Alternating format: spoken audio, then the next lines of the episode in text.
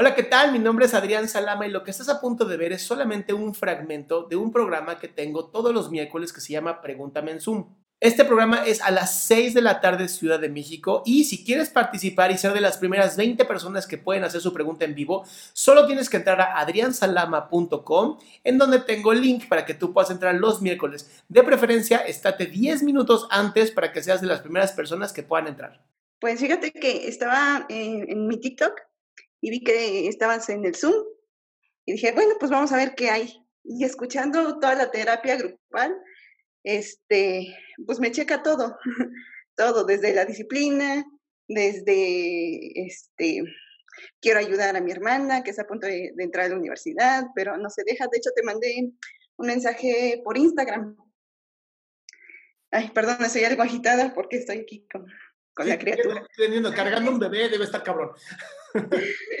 También eso, soy primeriza y este, pues está, está medio, medio enredado, no sé qué, no sé a qué vengo.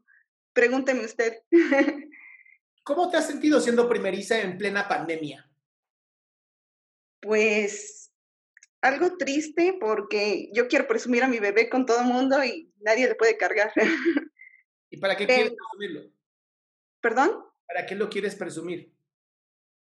Pues porque está preciosa y porque... Pero no me hundo en la tristeza tampoco. He sabido sobrellevarla, siento. muy bien. Ajá, entonces estoy, estoy bien por ese lado que estoy como en, en mi espacio, en mi lugar, mi tiempo. No, nada, nada. Oye, ¿por qué, ¿por qué quieres ayudar a tu hermana? ¿La, ¿La ves muy débil? Sí, y a la vez yo me espejeo en ella. Te voy a decir por qué. Eh, yo dejé mi licenciatura trunca.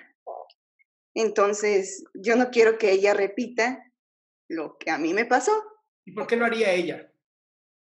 Este, porque mm, ahorita te digo, está, está en sus 18, que no sabe lo que quiere, que está arrastrando eh, una situación sentimental, según ella, sentimental y amorosa, de sus 14 años, este, no lo puede superar, de que no sabe qué carrera eh, quiere agarrar. Entonces yo le digo, por más que yo te diga, échale ganas, tú tienes que encontrar tu motivación. Y si no, no sientes... Pausa, pausa, acabas de decir algo maravilloso. Pausa. Laura, por una parte dices, tú tienes que encontrar tu motivación y por otra parte, yo quiero ayudarla. Se contradice. Exactamente. ¿Cómo podría ser tú esa gran hermana sin decirle qué hacer? ¿Cómo la podría yo apoyar sin decirle, sin decirle qué, hacer? qué hacer? ¿Cómo? Mm, pues estando para ella, es lo que he hecho hasta ahorita. ¿Y entonces por qué sientes que no es suficiente? Porque no lleva a la acción nada, no hace nada. No, pero a ver, a ver, pausa, pausa. Estar para alguien no significa que además tengan que hacer lo que yo digo. No mames, si no yo estaría vuelto loco con todos mis pacientes. Imagínate, yo a mis pacientes los ayudo, no los aconsejo como ustedes porque ustedes son un programa, ¿no? Con mis pacientes yo hago que ellos lleguen a sus propias conclusiones. Ahora imagínate, llegan a sus conclusiones, regresan a la siguiente semana y ¿qué pasó con lo que dijimos? Ah, no lo hice. Si, si además yo tuviera esta necesidad como la tuya, no mames, me vuelvo loco así. Listo. O sea, odioso. Laura, si vas a estar para ella, estás para ella. Y si toma decisión, chingón. Si no la toma, también chingón. Y se vale. Y es bien pues bonito, ¿va? Entonces, ¿qué tal que aprendes a estar para ella desde tu amor, ¿no? Porque además tienes una bebé preciosa, ¿no? Estate desde el amor. Y si lo toma, bien. Y si no, por lo menos sabe que su hermana está ahí presente. Sea lo que sea, si se va a vivir debajo del puente, pues yo voy a estar para ella, ¿no? Exacto. Y eso de verdad, aunque no lo creas, lo que hace que los terapeutas seamos tan importantes es que estamos ahí para nuestros pacientes. No quieren que resolvamos nada, nada más quieren que estemos ahí. Lo mismo puedes ser tú, lo mismo puedes ser tú desde la hermana mayor, que no sabes qué falta hace gente como tú, maravillosa, que lo único que dices, aquí estoy, mi amor. No, pero aquí estoy. Haz lo que tengas que hacer, pero aquí estoy para ti.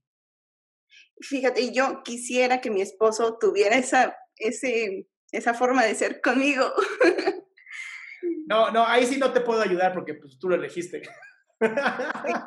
Sí, y ya con criatura en manos, pues ya un poco más complicado, no digo difícil, pero es menos sencillo. Habla con él. Sí. Habla con él y dile, este, dile, mi amor, ahorita más que me estés diciendo qué hacer, necesito que me ayudes haciendo esto y decirle muy claro lo que tú necesitas. Porque ser mamá primeriza es una chinga. Yo tengo dos hijos y te digo, es una chinga. Pero vale cada minuto